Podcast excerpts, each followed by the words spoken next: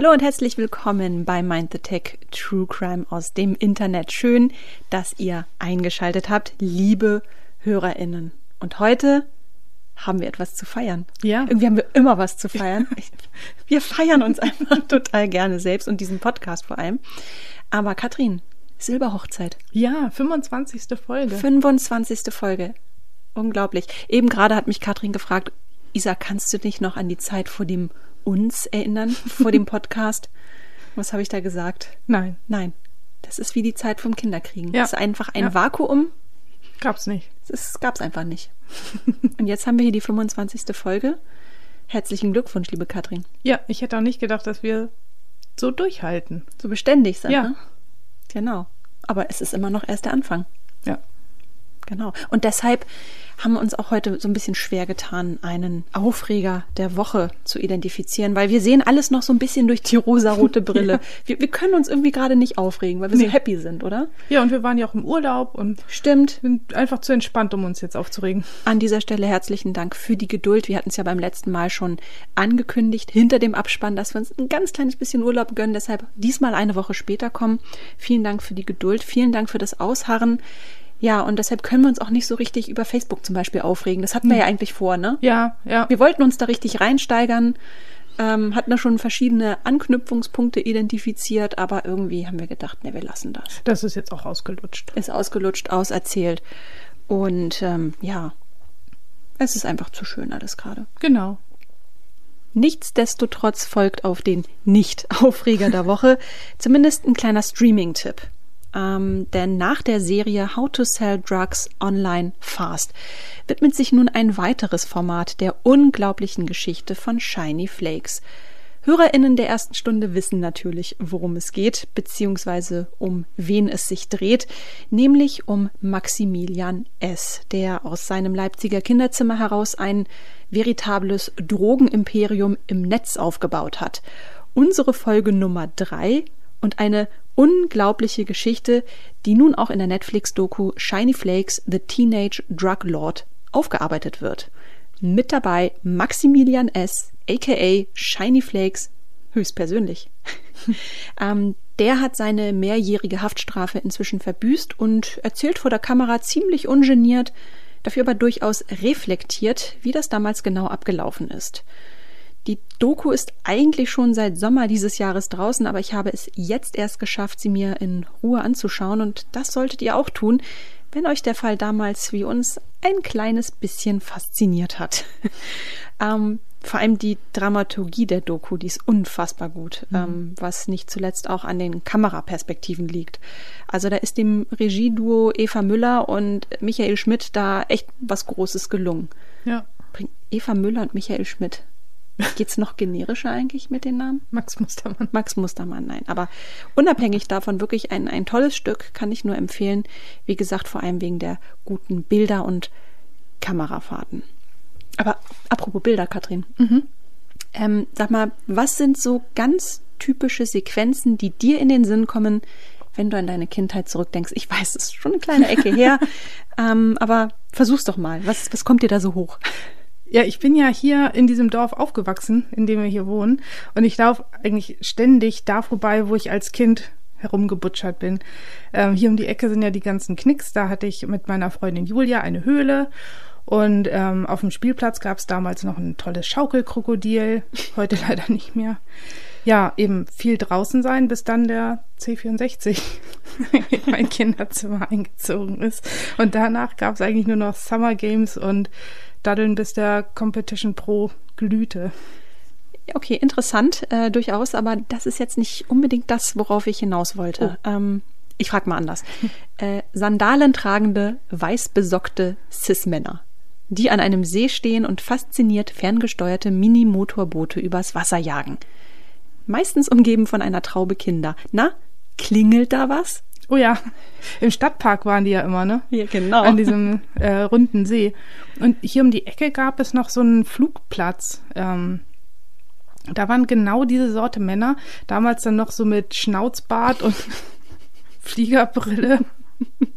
und die haben dann so kleine oder auch größere ferngesteuerte Flugzeuge fliegen lassen. Ich fand das immer nur so, ja, kurz interessant, einmal mit dem Fahrrad vorbeigefahren und dann wieder abgehauen, weil man durfte da ja nicht mitfliegen. Mhm. Also das war ja heilig, dieses Gerät. Angucken war erlaubt, aber ja. nicht mitfliegen. ja, aber auf eine gewisse Art und Weise zieht sich dieser Trend ja bis heute durch. Mit dem einzigen Unterschied nur, dass das kleine Modellflugzeug, von dem du eben erzählt hast, inzwischen von einer Drohne abgelöst wurde. Des Mannes neuestes Lieblingsspielzeug, der nicht genug davon bekommen kann, Bilder aus der Vogelperspektive zu schießen. Und dann auf Social Media zu posten. Genau, denn kein Drohnenspaß ohne Fotos oder Videos von oben. Ja, und schon die preisgünstigen Modelle haben mitunter echte kleine Hochleistungsapparate an Bord, die mit Ultra-HD-Qualität und dem ganzen Shishi ausgestattet sind. Und ja, das wundert wenig, denn auch für den kommerziellen Einsatz erfreuen sich Drohnen wachsender Beliebtheit. Etwa bei der Inspektion von Rohrleitungen, Anlagen oder etwa weitläufigen Geländen. Ja, und auch die Hersteller freut's. Berechnungen des Bundesverbands der deutschen Luftverkehrswirtschaft BDL zufolge ist der deutsche Drohnenmarkt gegenwärtig 840 Millionen Euro schwer. Dabei entfallen so roundabout aufgerundet 740 Millionen Euro auf den kommerziellen und um die 100 Millionen Euro auf den privaten Bereich. Bis 2025 gehen die ExpertInnen von einem Anstieg auf 1,6 Milliarden Euro aus was einer jährlichen Wachstumsrate von etwa 14,5 Prozent entspricht. Nicht schlecht für ein Gadget, das in seiner kleinsten Ausführung gerade mal so groß wie das Insekt ist, dem es seinen Namen zu verdanken hat. Ja, das ist echt krass, wie klein die Dinger sind, ne? Also überleg mal, wohin das noch führt. Also vielleicht gibt's da ja auch sowas wie dieses ähm, Mursche Gesetz. Also du weißt, wofür das steht, ne? Ja klar, also ich habe es schon mal gehört, aber ich glaube, ich kann, wir können nicht erwarten, dass jetzt jeder von unseren HörerInnen es kennt. Magst du es mal ganz kurz erklären? Ja, genau. Also das, das Moore'sche Gesetz, das kommt von Gordon Moore und der stellte 1965 die These auf, ähm, dass sich so, ja, vereinfacht gesagt, die Rechenleistung von Computern jährlich verdoppelt. Und stell dir mal vor, ähm, wir hätten in ein paar Jahren solche Mini-Nanodrohnen, die man nicht mal mehr sieht. Wie also, so ein Staub, ne? Ja, genau, wie Staub. Also eine echte unsichtbare Bedrohung.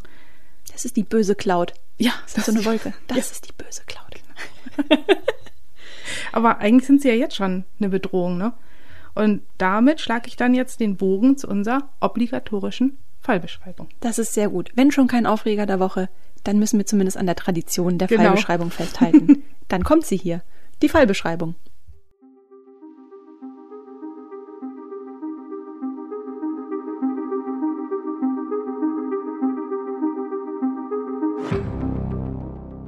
Caracas an einem Samstagnachmittag im August 2018. Hochdekoriert mit Schärpe und Orden verfolgt Venezuelas Staatschef Nicolás Maduro von der Bühne aus eine Militärparade. Dann setzt er zur Rede an. Umringt von zahlreichen hochrangigen Militärs und im Beisein seiner Frau spricht er in gewohnt harschem Ton zur Menge. Plötzlich ertönt ein lauter Knall. Verstört richten Maduro und seine Entourage ihre Blicke gen Himmel und wirken irritiert. Nur wenige Sekunden später wird er auch schon von Mitarbeitern der Security abgeschirmt. Die Bilder werden zu diesem Zeitpunkt live ins Fernsehen übertragen. Dann folgt ein Schnitt. Totale auf die Parade. Wo eben noch zahllose Soldaten in ihren Formationen stramm standen, macht sich nun Panik breit. Kein gutes Bild, das das Militär in diesem Moment abgibt. Später ist in den Medien von einem versuchten Drohnenattentat auf Maduro die Rede, das zum Glück vereitelt werden konnte. Und auch ein Schuldiger ist schnell gefunden. Ein Komplott aus den Ultrarechten Venezuelas und der Ultrarechten Kolumbiens soll Maduro zufolge für den Anschlag verantwortlich sein. Auch die USA sollen involviert sein. Alle weisen die Vorwürfe zurück. Oder war es gar kein Anschlag? Eher ein Versuch, um von den politischen Problemen des Autokraten abzulenken? Tatsächlich kreisten zwei M600-Drohnen über der Bühne, auf der Maduro stand. Aber ob sie wirklich mit jeweils einem Kilo C4-Sprengstoff beladen waren, wie es heißt, wagen viele zu bezweifeln. Die Rede ist von einer Inszenierung, um von den gravierenden Problemen des Landes abzulenken. Denn zum Zeitpunkt des vermeintlichen Anschlags befindet sich Venezuela in einer tiefen Rezession. Andersdenkende geraten immer mehr unter die Räder. Dem Land geht es nicht gut. Da kommt so ein Attentat wie gerufen. Doch wo früher Heckenschützen diesen Job erledigten, sind nun Drohnen das Maß aller Dinge. Vom Boden aus gesteuert können sie großen Schaden anrichten, etwa durch den Abwurf von Bomben, als Transportmittel für Drogen oder als Überwachungsinstrumente. Ihre wachsende Bedeutung im Arsenal der Cyberwaffen ist unbestritten und in die Mehr vom Attentat passen sie auch gut rein.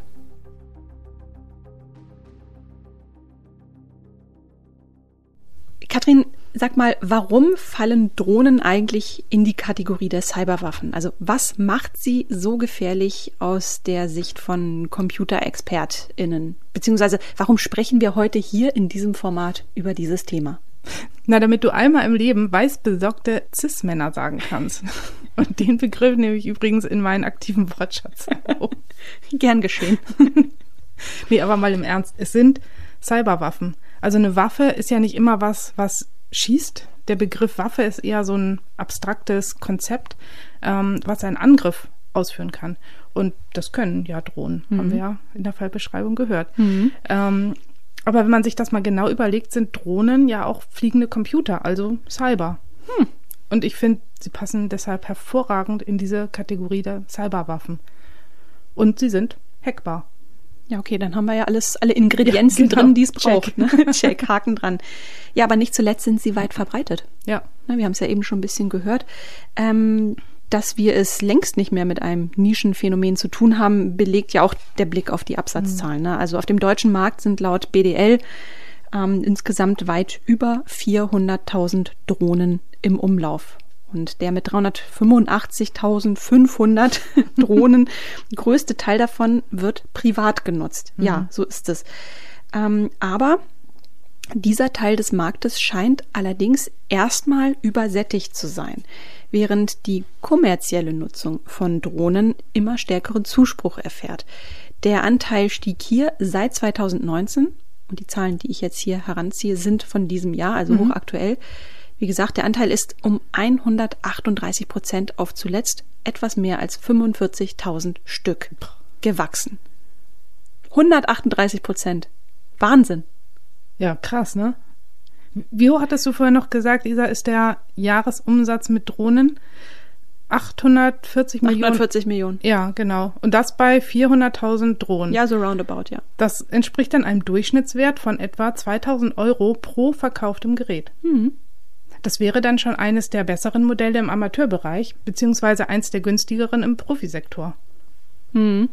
Aber wenn wir schon dabei sind, ne? also wenn mich die Recherche zu dem Thema eines gelehrt hat, dann, dass Drohne nicht gleich Drohne ist. Da versteht die Community keinen Spaß. Und weil wir so gerne Service am Hörer bzw. der Hörerin leisten, bitte Katrin, führ uns doch bitte ein in die kunterbunte Drohnenproduktpalette. Was tummelt sich da so? Und weißt du was? Ich habe eine Idee. Mhm. Ich habe eine Idee. Wollen wir das so ein bisschen machen wie bei diesen Verkaufsshows, oh, bei, ja. bei QVC oder wie oh, die ja. heißen? Ja. Verkauf mir was. Ja, ich verkaufe Genau. Wir legen dann, wir legen dann im Nachschnitt noch so eine Mucke drunter. Oh ja. so eine Verkaufsmusik. Also deshalb an dieser Stelle Triggerwarnung. Die nachfolgende Darbietung könnte Spuren von Slapstick enthalten. Go.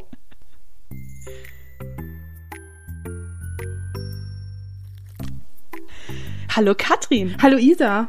Katrin, was hast du uns denn heute mitgebracht? Das sieht ja wirklich aus wie ein riesiges, buntes Paket. Isa, du wirst erstaunt sein. Es sind Drohnen. Echte Drohnen. Und wusstest du, wie viele verschiedene Arten es gibt? Nein, erzähl uns doch bitte mehr davon. Oh mein Gott, womit fange ich am besten an? Ich fange mal mit den leichten an. Mit der ganz leichtesten Art der Drohnen. UAS. Unmanned Aerial System. Uh. Und die kleinsten nennen sich Small UAS. Man kann sie direkt vor Ort steuern. Und diese kleinsten Drohnen gibt es schon ab 16 Gramm. 16 Gramm? So leicht wie ein Rotkehlchen. Ja, ganz genau. Die Black Hornet kann ich jetzt hier aber erstmal nicht verkaufen, denn sie wird nur an Regierung verkauft. Mm, aber sag mal, ehrlich, so klein? Die können doch bestimmt nichts. Weit gefehlt. Ich sage nur klein, aber oho. Die kleine Aufklärungsdrohne Black Hornet ist sehr leicht und so gut wie lautlos. Mit einer Flugzeit von bis zu 25 Minuten und 5 kmh kann die nur Hosentasche große Nanodrohne Live-Videos und HD-Einzelbilder an den Soldaten übertragen, der sie einsetzt. Wahnsinn! Was hast du noch im Angebot? Zu den Small UAS gehören alle Drohnen, die leichter sind als 5 Kilo. Da hätten wir bei der Bundeswehr zum Beispiel noch die Mikado und Aladdin. Aber jetzt genug mit diesen kleinen Drohnenzwergen. Schlag mal ein paar Kilo drauf, mein Schätzchen. Okay, Isa. Im Fachjargon sind wir hier bei den Light Unmanned Aerial Systems. Die wiegen bis zu 170 Kilo. Und das nennt sich Light? Ja, das ist Light. Aber Sie sind nicht nur etwas schwerer, sie bringen auch deutlich mehr Reichweite mit. Bis zu 140 Kilometer kann die sogenannte KZO fliegen. Passend dazu gibt's noch die kleine Schwester Luna. Mit rund 40 Kilogramm und einer Flugzeit mit bis zu sechs Stunden geht sie ins Rennen. Sie liefert luftgestützte, unbemannte Nahaufklärungsausstattung bei Tag und bei Nacht mit Video-Infrarotfilm, Standbildern in Echtzeit. Und das alles wird geliefert an die Bodenkontrollstation. Aber da geht doch noch was, da geht doch noch was, oder? Du willst es echt wissen, ne? Oh ja. Die nächste Kategorie trägt den klangvollen Namen Mail. Medium Altitude Long Endurance, also mittlere Höhe und lange Ausdauer. Die kleinen Minis bisher fliegen ja nicht besonders hoch. Und jetzt sind wir schon bei einer Höhe von 1000 Metern und einer Ausdauer von 24 Stunden. Diese Drohnenklasse ist schon seit 2010 bei der Bundeswehr im Einsatz. Also oh. so richtig alte Hasen im Drohnenbusiness. Da haben wir nämlich die Heron 1 und die wurde schon vom israelischen Militär geleast und wird demnächst durch die leistungsstärkere Heron TP abgelöst. Aber wenn das nun erst Medium war, will ich jetzt, dass du mal die XL-Kiste aufmachst. Okay, Isa, halt dich fest. Ich halte mich fest. Ich habe jetzt eine Hail-Drohne, also High Altitude und Long Endurance. Die hat die Ausmaße eines normalen Verkehrsflugzeuges und fliegt 2000 Meter hoch. Im Vergleich mal dazu die durchschnittliche Höhe eines Malle-Bombers. Die ist nur die Hälfte. Oh, wow. Und jetzt kommen wir in Deutschland nämlich zu dem Projekt Pegasus. Das ist nicht nur ein fliegendes Pferd, sondern es ist die Persistence German Airborne Surveillance System Drohne. Und die soll zukünftig zur Verfügung stehen. Und als Basis wird tatsächlich ein ganz normales Flugzeug verwendet. Oh, aber für mich klingt das wieder nach einem großen Aber. Richtig. Aber es wurde aufgegeben. Oh. oh. Warum genau, weiß ich nicht. Es hieß nur, ähm, es gibt weder NATO-Forderung noch nationale Planung, eigene Hail-Drohnen bereitzustellen. Das steht nicht für ein positives Kundenerlebnis, wenn du Nein. mich fragst, aber Nein. Katrin, das war wirklich unglaublich. Diese Vielfalt und was diese Teile alles können. Und das Messerset kriege ich gratis dazu, oder? Aber sicher. Vielen Dank. Okay. Das war anstrengend. Ja. Gucken, wie das wirkt, wenn wir das im Nachgang schneiden. Aber gut, wir lassen das jetzt einfach so drin. Genau. Wir stehen zu unseren Peinlichkeiten. Ähm, ja, aber mal Scherz beiseite, ne? Das, das ist auf eine gewisse Art und Weise wirklich eindrucksvoll. Also, ich meine, lass uns nur mal ein paar Jahre zurückgehen. Ne? Also da waren Drohnen, so wie wir sie heute kennen, und sofern überhaupt jemand eine besaß, ein echter Hingucker, ne? Und heute guckst du in den Hobbykeller eines deutschen Durchschnittshaushalts und dann steht da so eines von diesen koffergroßen Teilen. Ja. Was ist in der kurzen Zeit passiert? Also, was hat Drohnen plötzlich massenmarktkompatibel gemacht? Ich werde es dir verraten. Ähm, den, den Durchbruch brachten im Grunde drei technologische Entwicklungen, die unmittelbar ineinander greifen. Zum einen immer bessere Mikrochips, die irgendwann in der Lage waren, sowohl Drehbewegungen als auch Beschleunigung auf die Millisekunde genau zu messen. Beides ist beim Drohnenflug ja durchaus mhm. relevant. Das zum einen. Zum anderen braucht es aber auch eine Komponente, die das Fluggerät stabil in der Luft hält, einen sogenannten Autopiloten. Das ist am Ende auch nichts anderes als ein Mikroprozessor, der inzwischen aber so leistungsstark ist, dass er die Sensordaten schnell genug verarbeiten kann. Ja, und zu guter Letzt kommt noch der Akku dazu. Auch hier wurden in den letzten Jahren immense Sprünge vollzogen. Vor ein paar Jahren konnte eine Drohne vielleicht drei, vier, fünf Minuten in der Luft bleiben und heute schafft sie ein Vielfaches. Im Amateurbereich durchaus mal so um die 30 Minuten. Ja, und so erklären sich auch mitunter krasse Wachstumsgeschichten, wie etwa die von dem chinesischen Drohnenhersteller DJI. Die Firmen aus China waren ja eher immer dafür bekannt, Innovationen aus westlichen Ländern möglichst billig umzusetzen und die Prototypen in eine Massenproduktion zu überführen. Aber hier ist das nicht der Fall. Die Drohnen wurden selbst gebaut und entwickelt und sie haben halt verstanden, was die Menschen mit den Drohnen wollen. Mhm. Einfach losfliegen und Fotos und Filmaufnahmen machen. Mhm. Ja, das. Und die Drohnen von denen können genau das. Mhm. Durch so eine ganz ausgefeilte Hoovering-Technik können sie auch bei verschiedenen Luftströmen ganz stabil in der Luft stehen, sogar wenn sich die Kamera an der Drohne dreht. Mhm. Und die Kamera hängt dann noch an so einer kardanischen Aufhängung. Die kennt man aus der Filmtechnik oder aus der Schifffahrt, damit auch die Geräte bei starkem Seegang ganz stabil bleiben. Mhm. Und die Geschäftszahlen sind echt wahnsinnig beeindruckend. Seit 2012 verkaufen sie ihre Drohnen und seit 2015 dann mit dieser speziellen Kameraaufhängung. Und man kann sagen, dass sie wirklich eine exponentiell verlaufende Umsatzkurve haben. 2019 war die Firma bereits 20 Milliarden schwer und für 2024 wird ein Wert von 43 Milliarden prognostiziert. Okay, okay. Ich, ich glaube, ich suche mir mal einen neuen Job im Drohnenbusiness ja. äh, und mit Aktienpaket. Wow. Ja. Sensationell. Aber was bedeutet das im Vergleich zu den Marktbegleitern? Weil du sprichst hier mal von DJI. Ja. Äh, es wird ja sicherlich nicht die einzige Firma sein in diesem Drohnenbusiness. Was bedeutet dieses krasse Wachstum? Also partizipieren die anderen auch davon? Ja, also Marktbegleiter haben sie nicht wirklich, sondern eher so Markthinterherschauer. Also 2020 hatte DJI einen Marktanteil von 77 Prozent. ja, okay, Esther. Gefolgt von Intel mit drei. Prozent. Wo soll ich unterschreiben? Ja.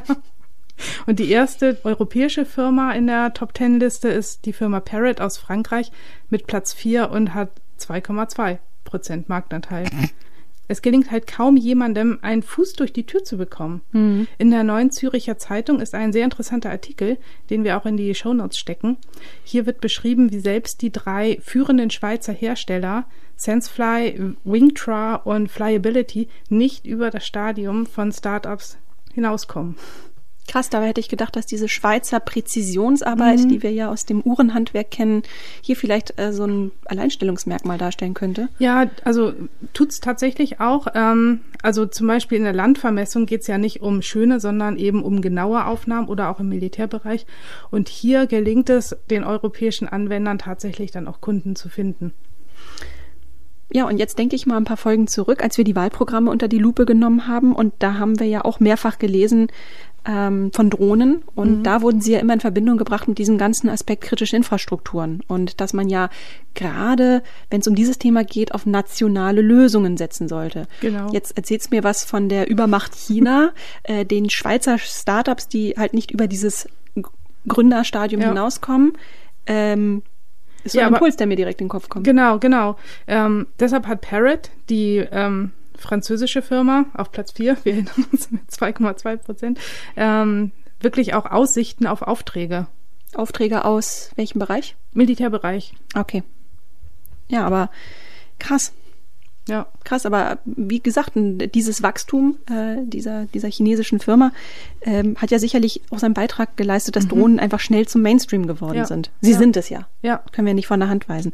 Und zwar so schnell, dass die Behörden beim Entwickeln von Regelwerken anfangs auch zum Teil an ihre Grenzen stießen.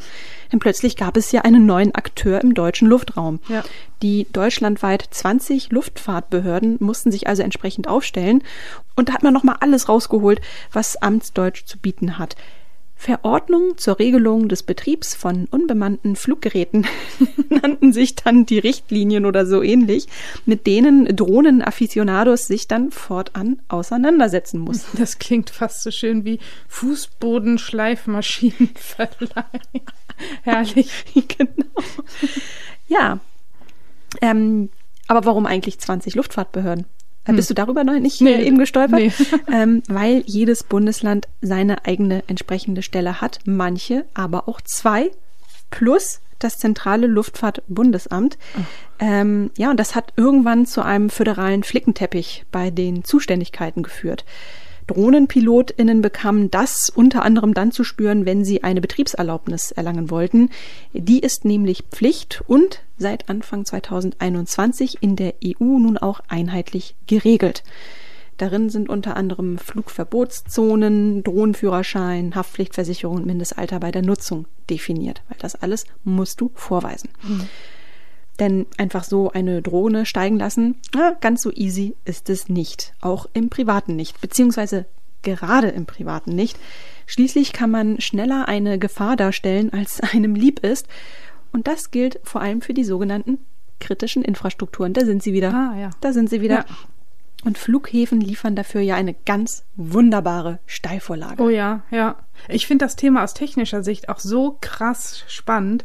Und also das Problem mit privaten Drohnen am Flughafen fängt ja schon da an, dass der Flughafenradar sie gar nicht sieht. Die sind viel zu klein, fliegen zu tief. Und also der Pilot sieht sie im Zweifel auch erst, wenn es zu spät ist, ne? Stell dir mal vor, früher hatte man, war, war der, der Endgegner überhaupt so der, Ja. der Fluggänse. Ja. Jetzt ist es die Drohne. Oder beide gleichzeitig. Aber anders als bei den Vögeln, für die so ein Triebwerk bei einer Kollision eher so ein Häcksler ist, ähm, sieht das bei den Drohnen halt anders aus. Da sind harte Metallteile drin, die Akkus, ähm, die explodieren können. Und es gibt sogar eine Untersuchung dazu, die besagt, dass innerhalb von einer Sekunde nach dem Einfliegen einer Drohne in das Triebwerk sich das Triebwerk zerlegt. So. Kacke. Ja. Was kannst du dagegen machen, ist die Frage, ne? Bei den kleinen, ferngesteuerten Drohnen ähm, kann man natürlich per Funk den Piloten ausfindig machen. Das wäre schon mal eine Variante für den Hobbypiloten, der sich so ein bisschen verflogen hat. Hm. Ja, aber dann gibt's natürlich noch die, ähm, die das mit Absicht machen und deshalb eben nicht mit Funkfernbedienung am Flughafenzaun zu orten sind. Ähm, wenn die Drohnen nämlich einen einprogrammierten Kurs per GPS abfliegen, müssen da ganz andere Geschütze aufgefahren werden. Also hierfür werden Antennen entwickelt, die das GPS-Signal von einem Satelliten so übersteuern, dass die Drohne zu einer anderen Position abgelenkt werden kann und da kann man sie dann einsammeln. Praktisch. Ja, ich habe auch gesehen, das sind ja auch so neue Geschäftsmodelle, Ja. die, die gerade entstehen, ne? die also mitwachsen mit diesem Genau. Mainstream sozusagen. Aber da kommen wir gleich nochmal drauf zu sprechen. Ja. Ähm, Oder es gibt da noch mehr. Ach. Man, man kann sie nicht nur einsammeln, man kann sie auch direkt abstürzen lassen. Wird mal das, besser. ja, über das GPS-Spoofing. Hier wird nämlich dann ähm, ja ein, ein falsches GPS-Signal an die Drohne gegeben. Sie versucht das auszugleichen äh, mit ihrem Autopiloten, kriegt das irgendwie nicht hin und fällt wie ein Stein vom Himmel. Mhm. Das ist auch ganz praktisch. Ja. Schade um die 2000 Euro Drohne. Genau. Jo. Und dann gibt's halt am Ende noch das ganz große Geschütz, nämlich die Mikrowellenkanone, die einen magnetischen Impuls aussendet. Und das wirkt dann ähm, auf die Steuerelektronik wie so ein Blitzschlag. Die wird lahmgelegt und fällt natürlich auch vom Himmel. Aber das alles funktioniert wirklich nur in unmittelbarer Reichweite der Drohne. Und so eine Mikrowelle ist ja schwer, wenn man sie abschießt. Ja, stimmt. Muss mit so einer offenen Mikrowelle übers Flugfeld rennen. Oh Nein, ich glaube, die sehen anders aus. Okay. Aber witzig. Okay, aber trotzdem, ne? Wir sind jetzt wieder am Anfang. Ja. ähm, als wir Drohnen der Riege der Cyberwaffen zugeordnet haben. Ein Aspekt, dem wir uns jetzt aber erst so richtig annähern können, nachdem wir erstmal den Rahmen abgesteckt haben. Und das entspricht ja auch der Art und Weise, wie wir die Recherche zum heutigen Thema an sich angegangen sind. Also Verbreitung, Bautypen, Regelungen. Man muss diesen Drohnenmarkt erstmal verstehen lernen, um in einem zweiten logischen Schritt die Gefahren ableiten zu können. Und da sind wir jetzt angelangt. Und so viel kann man jetzt schon sagen. Wir verlassen den Bereich der lustigen Bildchen von oben, dem Posen vor anderen getreu dem Motto, mein Kopter ist größer als deiner, und graben uns immer mehr in die Untiefen der Drohnenwirtschaft. Dort, wo diese Fluggeräte alles nur kein Hobby mehr darstellen, sondern im schlimmsten Fall zur Gefahr für Leib und Leben werden können. Ja. Okay, aber fangen wir mal ganz global galaktisch an und rücken so Stück für Stück in die Detailebene vor. Das Bundesministerium des Innern verabschiedet alle fünf Jahre die sogenannte Cybersicherheitsstrategie für Deutschland. Und in diesem Jahr ist sogar die aktuellste Fassung erschienen. Drohnen werden darin explizit als Gefahr eingeordnet. Zum Vergleich 2016, wo die letzte Cybersicherheitsstrategie erschienen ist, sind sie nicht einmal erwähnt worden. Aber in dieser aktuellen Fassung von 2021 werden sie interessanterweise unter dem Aspekt Connected Devices ähm, genannt.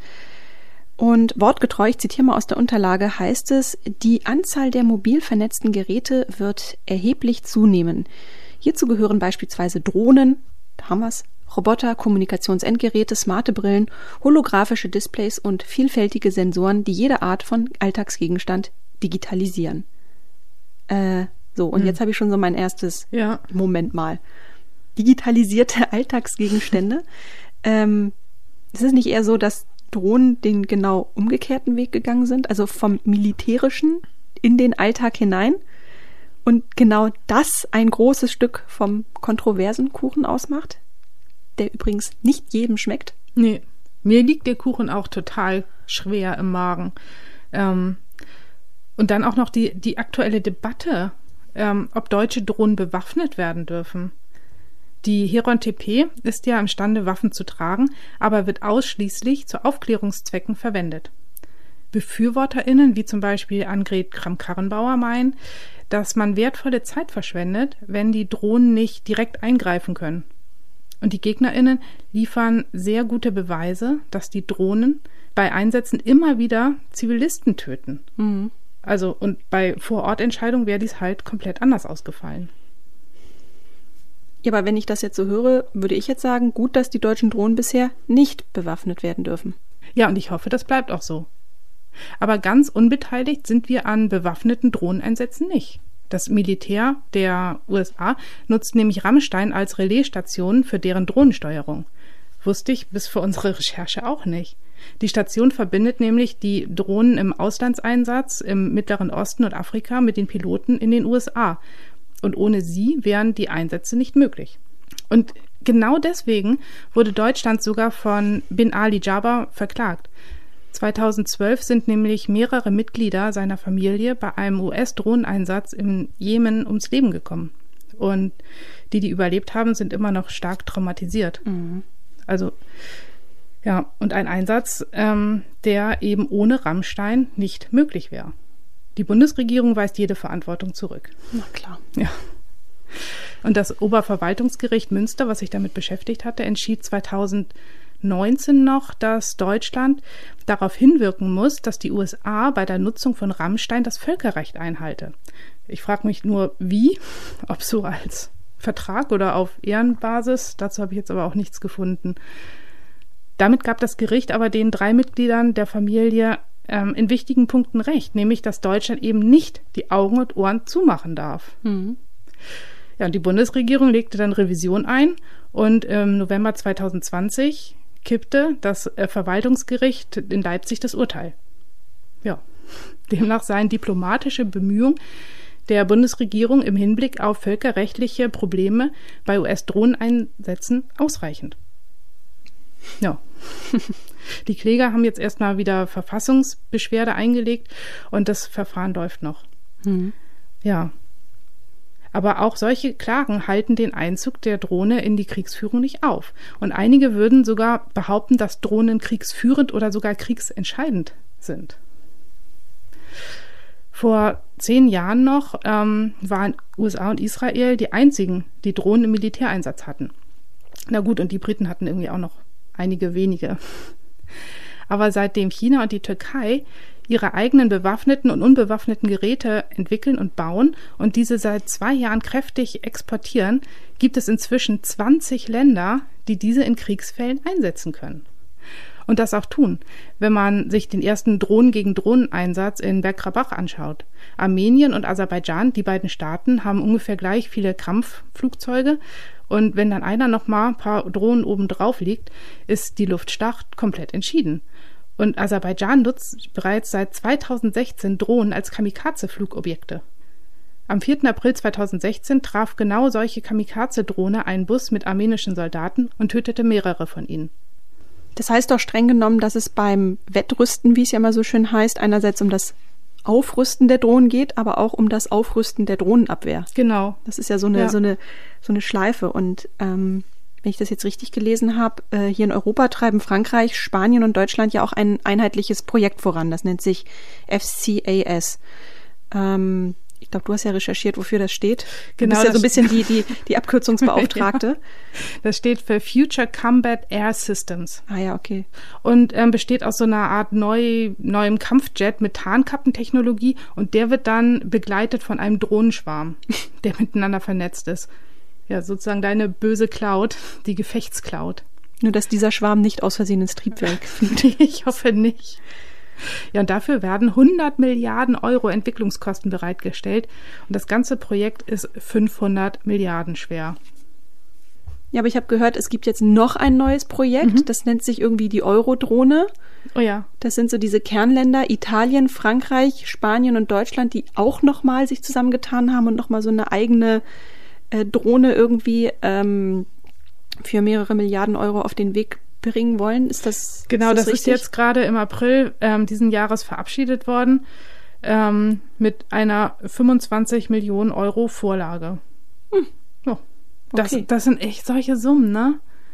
Ja, ich aber nicht nur Summen, das ist auch so eine, diese, also der Luftraum, der wird ja voll. Ja, das stimmt. Das stimmt. Ähm, gut. Aber ich glaube, spätestens jetzt müssen wir uns, glaube ich, auf eine Sache einigen. Natürlich kann ich Raketen an eine Drohne anschrauben und damit sehr gezielte Angriffe durchführen. Du hast ja eben sehr konkrete Beispiele genannt. Aber ähm, weißt du was? Nee. So viel Aufwand braucht es nämlich gar nicht, um große Schäden anzurichten oder gar Menschen zu töten. Ähm, wie du ja bereits gesagt hast, Katrin, Drohnen sind fliegende Computer, die per Funk oder Satellitensignal gesteuert werden.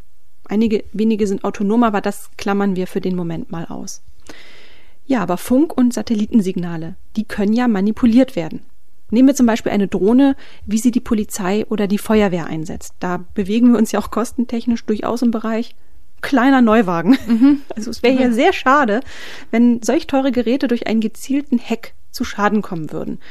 Ja, und wie einfach das geht, legte 2016 ausgerechnet ein Informatikstudent aus dem niederrheinischen Kempen eindrucksvoll unter Beweis.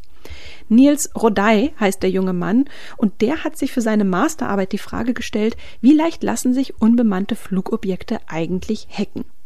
Die Antwort sehr leicht. Ach du Scheiße. Ja.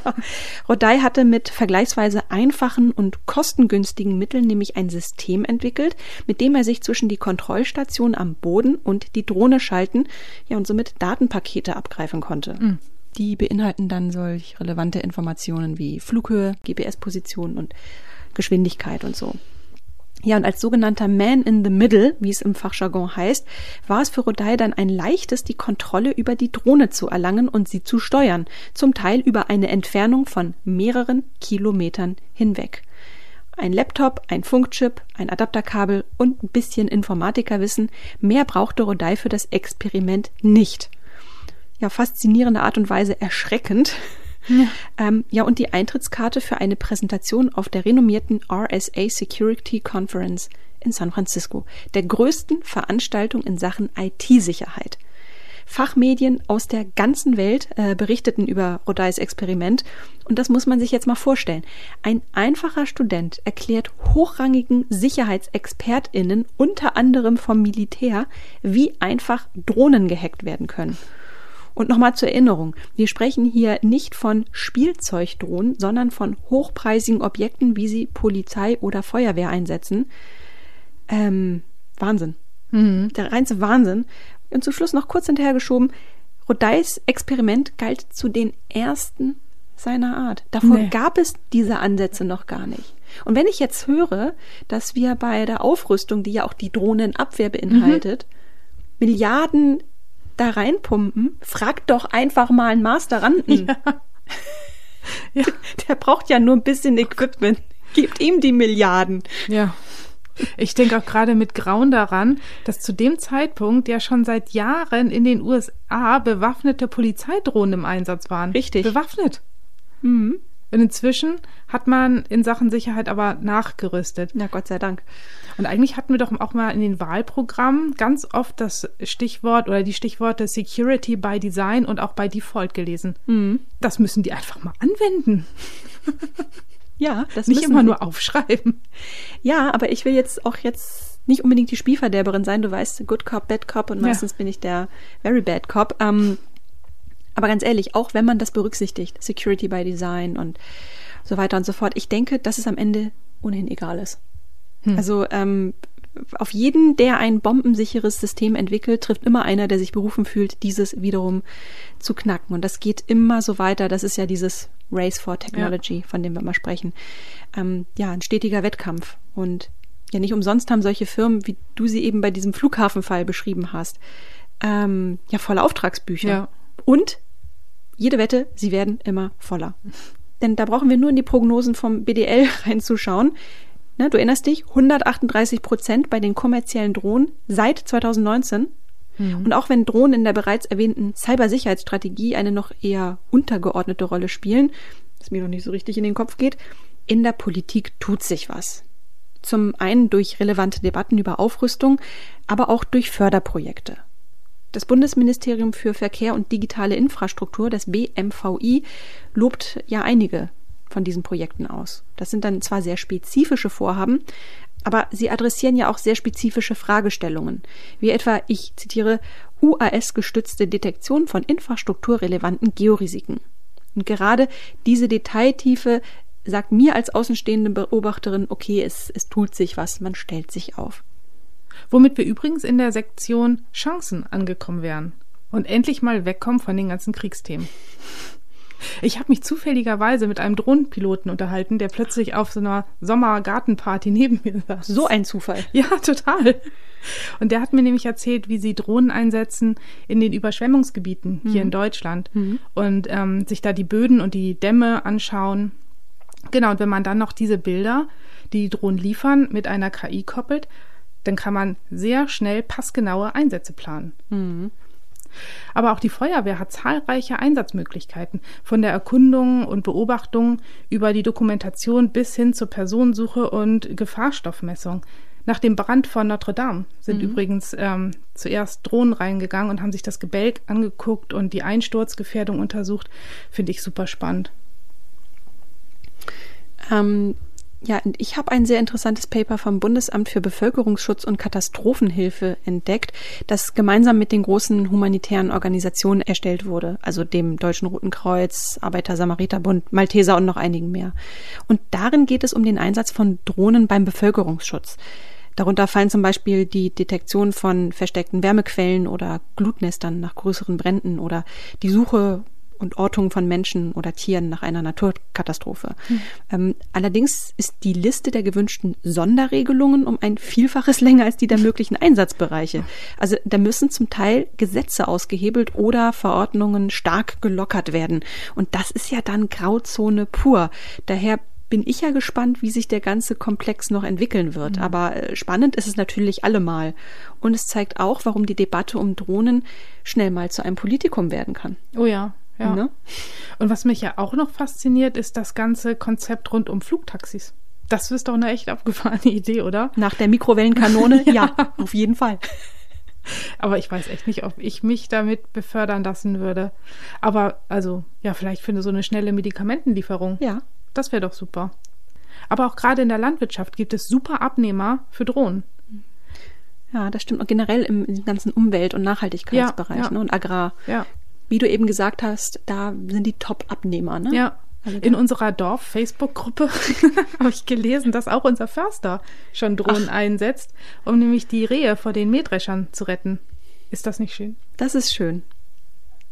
Ähm, der BDL, ich muss ihn mal wieder heranziehen. Ja. Ähm, der rechnet jedenfalls vor, dass die Drohnenwirtschaft auch zahlreiche Arbeitsplätze schaffen wird, weil wenn wir schon über Chancen sprechen, lass uns doch mal über Jobs sprechen. Ähm, zurzeit ist es so, dass in Deutschland eine von neun Drohnen kommerziell betrieben wird. 2025 wird es wohl jede dritte sein. Mhm. Also in Absatzzahlen formuliert. Stand heute sind wir ja bei etwas mehr als 45.000 kommerziell genutzten Drohnen. 2025, also in gerade mal vier Jahren, werden es wohl so um die 130, 132.000 sein. Und bei den aktuell 14.000 Menschen, die in ihrem Beruf schwerpunktmäßig mit den Geräten arbeiten, wird es also nicht bleiben. Ne? Also Service, mhm. Wartung, Entwicklung, ja, da wird es einiges zu tun geben. Ne? Und da werden natürlich zwangsläufig neue Jobs entstehen. Ich weiß ja nicht, ob wir jemals schon einen Tech-Trend in diesem Format besprochen haben, bei dem sich die Chancen und Risiken so sehr die Waage halten. Mhm. Und auch wenn die Drohnen am Flughafenradar nicht erkennbar sind, auf unserem persönlichen Radar sind sie auf jeden Fall fest eingebucht. Eingebongt. Ja. Und wir werden das auch weiter beobachten. Auf jeden Fall.